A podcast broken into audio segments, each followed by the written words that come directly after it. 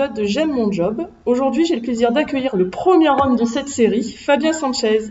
Ben, merci à toi Céline de m'avoir invité et je suis très content et très honoré d'être le premier Rob dans J'aime mon job. Alors Fabien, tu as créé ta société il y a un an. Est-ce que tu peux déjà nous parler un petit peu de ton parcours? Mon parcours en fait c'est simple, j'ai passé une dizaine d'années dans le monde du conseil, notamment du consulting et euh, du coup je manageais des collaborateurs euh, mais uniquement en fait par rapport à leur CV et aux besoins de mon client et pas forcément par rapport à leurs compétences et la capacité qu'ils pouvaient avoir à, faire de belles choses en fait. Et du coup, ce positionnement tripartite, euh, pour toi, comment est-ce que tu le vivais? Parce que c'est un positionnement un peu différent d'un manager classique en entreprise où je manage, j'ai la responsabilité d'une équipe. Là, ben, toi, tu avais un autre positionnement. Donc, du coup, comment est-ce que tu, euh, motivais tes collaborateurs? Comment est-ce que toi, tu gérais ton quotidien? Ben, En fait, exactement. Euh, ce qui se passait, c'est que mes collaborateurs étaient dans des missions, dans des beaux groupes, donc avec des belles renommées, des équipes. Hein. ils avaient des managers qui, eux, étaient des donneurs d'ordre pour le coup. Et moi, en fait, euh, en tant que PME, qui était leur employeur, la difficulté, c'était vraiment de pouvoir les fédérer et qu'ils aient envie, qu'ils sentent appartenir à notre entreprise. Donc la complexité, c'était de faire en sorte qu'ils aient tout ce qu'il faut pour travailler et qu'il euh, y ait une belle culture d'entreprise de notre entreprise qui était leur employeur pour qu'ils se sentent appartenir à notre entreprise et qu'ils soient fiers de porter les couleurs et le nom de l'entreprise. Est-ce que tu as un exemple à nous donner? J'avais un de mes clients qui était euh, sur le sud toulousain et euh, là-bas, j'avais neuf collaborateurs qui travaillaient en labo. Et en fait, ils étaient très fiers de porter euh, leur blouse avec le nom de notre société. Et puis au final, en fait, tous les, tout le monde chez les clients les appelait les Impacts. Et du coup, euh, c'était le nom de la société. Et ils étaient tous fiers d'avoir les couleurs et, et de revendiquer qu'ils faisaient partie de l'entreprise. Et au fur et à mesure, en fait, quand il y avait des contrats intérimaires ou CDD qui étaient autour et qui les voyaient fiers de porter les couleurs de l'entreprise, euh, ben, du coup, moi, ça me permettait derrière de rencontrer ces personnes et de les intégrer chez nous à la fin de leur mission. c'est une, belle, euh, une belle aventure. M'a permis de faire une belle croissance euh, du coup chez, chez ce client. Et est-ce que tu as des bonnes pratiques, toi, du coup, quand on est sur ce positionnement-là de manager, pas direct, pas indirect? Oui, alors les bonnes pratiques, vraiment, ça va être tout au niveau de l'écoute et de l'empathie. Donc là, je vais peut-être enfoncer une porte ouverte, mais effectivement, il faut faire attention à qui on a en face. Euh, connaître nos collaborateurs euh, dans leur milieu professionnel, mais aussi se rendre accessible pour euh, écouter et vraiment connaître leur côté, leur contraintes particulières. Parce qu'il ne faut pas oublier qu'un collaborateur ou les gens qui composent des équipes, ce sont des individus qui chacun ont leur propre, en fait, qui ont leurs propres objectifs individuels, personnels à relever. Donc en fait, c'est un mix de tout ça qui va faire que nos collaborateurs seront bien pour travailler et qui vont être fiers d'être managé par la personne qui, va leur, euh, qui va travailler avec eux, hein, tout simplement. Donc ça, c'est vraiment l'écoute après l'empathie pour vraiment comprendre euh, ce qui peut se passer. Et euh, bah, du coup, encore pour une fois, pour être accessible. Et après, il y a quelque chose qui, qui est très important. C'est tout ce qui va être cohésion et esprit d'équipe.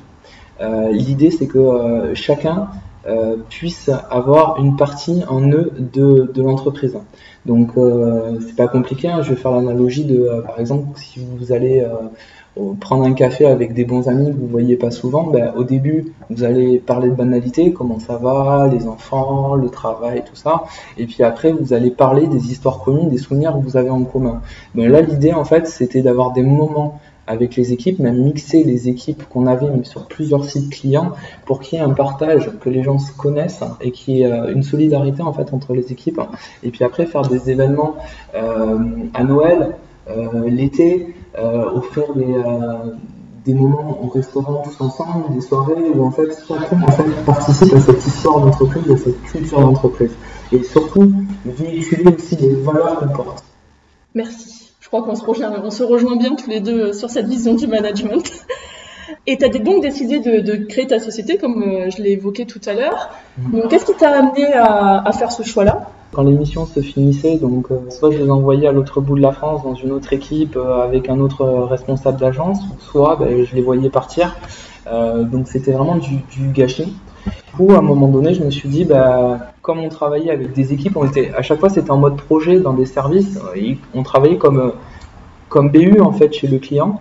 Donc l'idée c'est de dire bah, comment est-ce que je peux transposer ça intelligemment? Donc j'ai décidé de travailler pour moi et, l'idée c'est d'apporter en fait aux, dirigeants de TPE et de petites PME en fait qui ont dû se former au management au fur et à mesure que leur société ont grandi, sont forcément de d'appétence, donc ils sont formés sur le tas. En fait, c'est de leur apporter un œil pragmatique et faire en sorte que tous leurs collaborateurs aient ce qu'il faut pour travailler.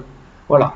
Et, et, et l'idée, c'est pas de réinventer la quadrature du cercle ou comment travaille le client, mais de faire en sorte que le client ait une belle vision de son entreprise, de savoir là où il veut l'amener. Et puis en fait, moi, je l'aide à mettre tout ça en musique auprès de ses collaborateurs et on co-construit des process avec les collaborateurs pour que tout le monde soit fédéré et tout le monde soit écouté, considéré. Et qu'est-ce qui te plaît alors le matin quand tu te lèves tous les jours? Alors moi, ce qui me plaît, c'est euh, d'aller chez les clients. C'est euh, les missions sont complètement différentes, complètement disparates, hein, et, et, du coup, il n'y a aucune monotonie. En fait, c'est le matin, je peux être chez, euh, un paysagiste, l'après-midi chez un menuisier, euh, le lendemain dans une société d'informatique où je vais intervenir auprès des équipes. Euh, voilà, c'est extrêmement riche en fait en, en aventure humaine. Bah, au final, je pense que j'aime vraiment l'humain et c'est ce qui fait ce qui va faire ma force parce que finalement, j'arrive à allier mon côté, quand j'ai travaillé dans mon ancien, pendant 10 ans dans le consulting, euh, dans l'industrie, il y a un côté très process, très mise en place, très procédure, et après, mixer ça avec le côté humain et, et les besoins de l'entreprise, euh, c'est ça que je trouve magique. Et après, la, la plus bonne, euh, la plus belle récompense que je peux avoir, c'est quand un client me dit, bah, écoutez, euh, clairement, euh, bah, ce que vous avez fait, ça marche. Encore une fois, c'est pas de réinventer ou de faire des choses grandioses, mais faire en sorte, mettre en place des choses simples de bon sens tout en ayant du recul sur l'activité du client par rapport à lui qui a la tête d'un bidon et les équipes qui ont la tête d'un bidon pour leur apporter vraiment euh, une certaine souplesse, voilà, un certain cadre qui fait que ça fonctionne. Est-ce que tu peux partager avec nous euh, la façon dont tu pratiques pour donner du sens à, à un collaborateur dans l'entreprise qui peut-être l'a un peu perdu ou a besoin de, de trouver du sens euh, tout simplement pour revenir tous les jours au bureau? Ben, En fait, l'idée c'est que le collaborateur en question ait l'impression de faire partie d'un tout qui est plus grand que lui ou qui le dépasse. Voilà. Donc je vais un exemple que je prends souvent auprès de mes clients. Euh, Aujourd'hui, Toulouse, c'est quand même une terre, c'est un berceau d'aéronautique. Donc, je vais prendre un exemple de chez Airbus. Hein. Tout simplement, ben, l'électricien qui est en train de faire les harnais électriques qui vont être installés dans le cockpit de l'avion, euh, il faut clairement qu'il ait conscience que le fait qu'il fasse bien son travail va permettre à des millions de, à des milliers de voyageurs de parcourir des millions de kilomètres dans un avion qui est complètement sûr pendant 30 ans. Voilà, l'idée c'est vraiment que la personne dise voilà, aujourd'hui mon poste c'est celui-là, mais mon poste il a un intérêt dans le process complet de l'entreprise. Mon poste a un intérêt. Donc c'est redonner de la valeur à ce qu'il fait. Effectivement, c'est un super exemple parce qu'il y a toujours des métiers comme ça où on se dit bah, je, fais mon, mon, action mais je ne sais pas forcément euh, quel est le but final en fait de cette action-là. Exactement. Puis en fait, euh, dans tous les grands groupes, j'ai pris Airbus comme exemple, euh, ils sont armés, ils ont des services qui s'occupent des montées en compétences, des RH, tout ça, ils ont des services, hein, mais pas les petites entreprises. Donc en fait, vraiment l'idée et le sens de mon entreprise, hein, c'est de faire profiter de toute cette expérience que j'ai eu dans les grands groupes et dans les grands groupes industriels en gestion de projet et en mise en place de process, hein, pouvoir le rendre disponible à des plus petites entreprises qui, elles, aujourd'hui, sont à flux tendu avec le, leurs collaborateurs et qui ne peuvent pas se permettre de se planter. Voilà, aujourd'hui, chaque collaborateur dans une TPE ou dans une petite PME a son intérêt. Il n'y a pas forcément de backup, il faut que tout le monde soit bien et performant pour travailler. Et encore plus avec la période qu'on vit aujourd'hui. Aujourd'hui, euh, avec le Covid, il y a des entreprises qui sont très bien sorties, il y en a d'autres qui se sont moins qui ont réussi à tirer leur épingle du jeu, mais ça a été compliqué pour elles. Donc l'idée maintenant, c'est vraiment de préparer le rebond, être le plus optimal possible pour faire en sorte que ça fonctionne. Et ça, concrètement, quand on a un chef d'entreprise, qu'on a créé son entreprise, qu'on vient du technique, le management, c'est pas forcément quelque chose qu'on a, on, l'apprend et on le, teste sur le terrain, mais des fois d'avoir un coup de pouce, c'est quelqu'un qui fait un pas de côté et qui dit voilà, aujourd'hui, moi l'activité, je la vois comme ça, comme ça, comme ça, et qui apprend à analyser vos façons de fonctionner et qui peut avoir euh, ben, un œil neuf en fait, et, aussi pouvoir écouter vos collaborateurs, parce que même le fait d'avoir une autre personne qui est neutre dans votre entreprise permet aussi de délier les langues de vos collaborateurs. Donc il y a des choses qu'on me dit à moi que je reporterai pas forcément à la direction, que je reporterai pas d'ailleurs à la direction, mais du coup ça me permet d'affiner mon analyse et d'orienter les choses. Aujourd'hui, une entreprise, doit être vraiment être flexible, doit être agile, parce qu'aujourd'hui, euh, les prévisions d'hier, elles sont complètement erronées. Euh, aujourd'hui, on navigue à vue et demain, c'est complètement flou. Donc, il faut être capable d'avoir une équipe qui est soudée comme un seul homme derrière le chef d'entreprise pour pouvoir vraiment être agile et pouvoir prendre les décisions au dernier moment et puis pouvoir vraiment changer de cap si besoin. Aujourd'hui, on est vraiment dans une politique du test and learn. Donc, moi, ce que je propose aux entreprises, c'est de faire en sorte de dire voilà, il y a un constat de départ et comment est-ce qu'on peut faire ça pour l'optimiser Comment est-ce qu'on peut l'optimiser? C'est parfait. Après, moi, il y a, je milite aussi énormément, mais ça, c'est dû à mon passé, euh, pour tout ce qui est talent des collaborateurs. Des fois, on s'aperçoit que sur une organisation, les collaborateurs sont peut-être pas forcément mis ou optimisés à leur, à leur vraie valeur, leurs vraies compétences ou, mettre mm. en, en, place vraiment leur vrai talent. La bonne personne à la bonne place. La bonne personne à la bonne place. Ça peut utiliser quatre collaborateurs le patron. Et en fait, il y avait une collaboratrice qui faisait vraiment des, des préétudes. Donc elle, c'est ce qu'elle aimait, c'est euh, de récupérer les informations que le patron lui envoyait de ses clients. Euh, elle faisait une modélisation 3D et ça, il le vendait comme préétude euh, à des particuliers, du coup, pour, pour leur futur jardin, leur future piscine, leur futur, peu importe. Et cette personne-là, en fait, le, le chef d'entreprise voulait absolument la monter en compétence et la fédérer dans l'entreprise. Donc il l'a fait passer sur les études. Et en fait, à partir de là, tout, a commencé à dysfonctionner. C'est-à-dire que la personne n'était plus forcément à sa place. Euh, les chiffres, c'était pas son truc. Euh, les codifications, les détails, c'était, moins son, truc. Et en fait, les, les, études, elles étaient faites avec des choses qui étaient erronées. Et quand ça passait en réalisation, ça coinçait toujours. Ça faisait des avenants, des pertes de marge, c'était compliqué. Et en fait, avec un outil, je me suis aperçu que cette personne était ce qu'elle aimait faire, c'était vraiment faire les préétudes et que du coup, elle n'était pas faite du tout. Euh... Donc le, chef d'entreprise était en train de recruter quelqu'un pour faire les préétudes.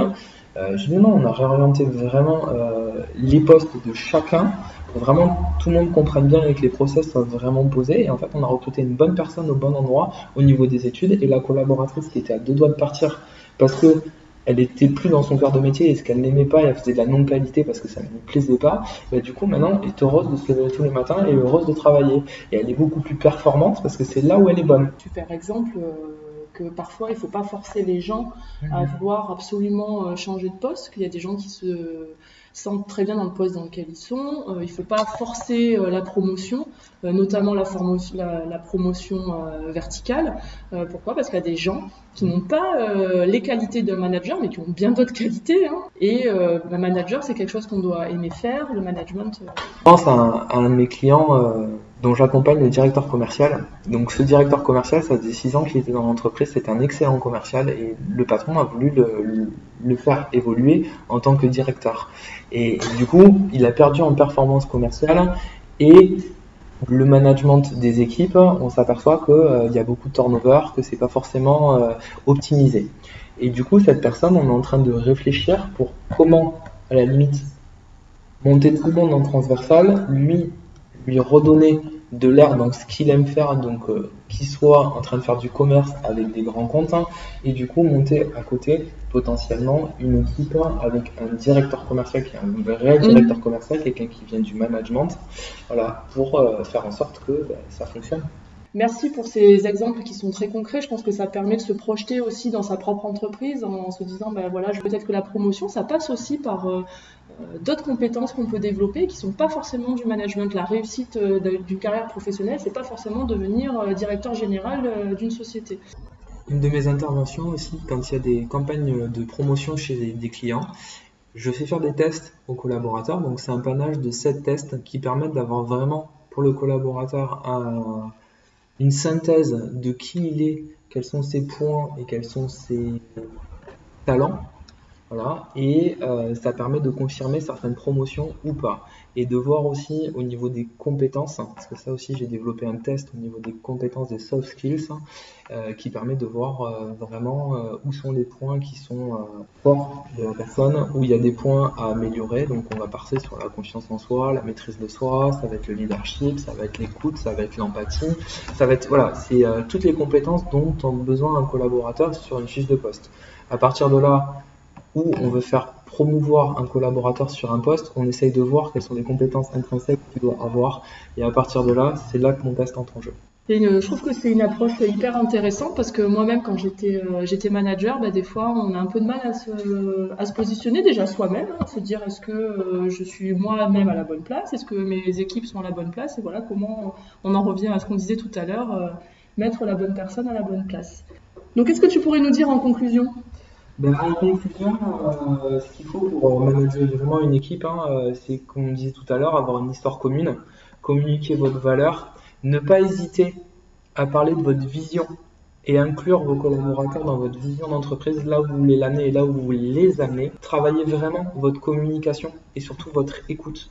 Donc ça, vraiment, comme je disais au début, c'est vraiment savoir connaître personnellement vos collaborateurs, leur environnement personnel pour mieux les comprendre et avoir une meilleure empathie. Voilà. Ne jamais sous-estimer la gestion des conflits, parce qu'il n'y a rien de pire que de, que de ne pas gérer un conflit. Voilà. Et après, surtout, euh, être exemplaire. C'est-à-dire ne pas prôner des choses sur vos collaborateurs que vous-même ne mettez pas en application. Du coup, par rapport à, l'exemplarité, est-ce que tu aurais des éléments complémentaires à, nous donner? Euh, vraiment d'une équipe de 48 collaborateurs, tous les matins, je me posais la question de quel est mon comportement est-ce que euh, l'image que je renvoie à mon équipe est en cohérence avec ce que je pense véhiculer? Et à partir de là, on voit si on est en décalage ou si on est vraiment en phase avec ce qu'on veut véhiculer. Merci beaucoup en tout cas Fabien pour euh, cet échange. Je vous invite à vous abonner à la chaîne sur YouTube pour pouvoir écouter les prochains épisodes de J'aime mon job. Et vous pouvez retrouver Fabien sur sa page LinkedIn LM Transition. Merci beaucoup Céline pour cette invitation et puis euh, j'espère à très bientôt. À bientôt.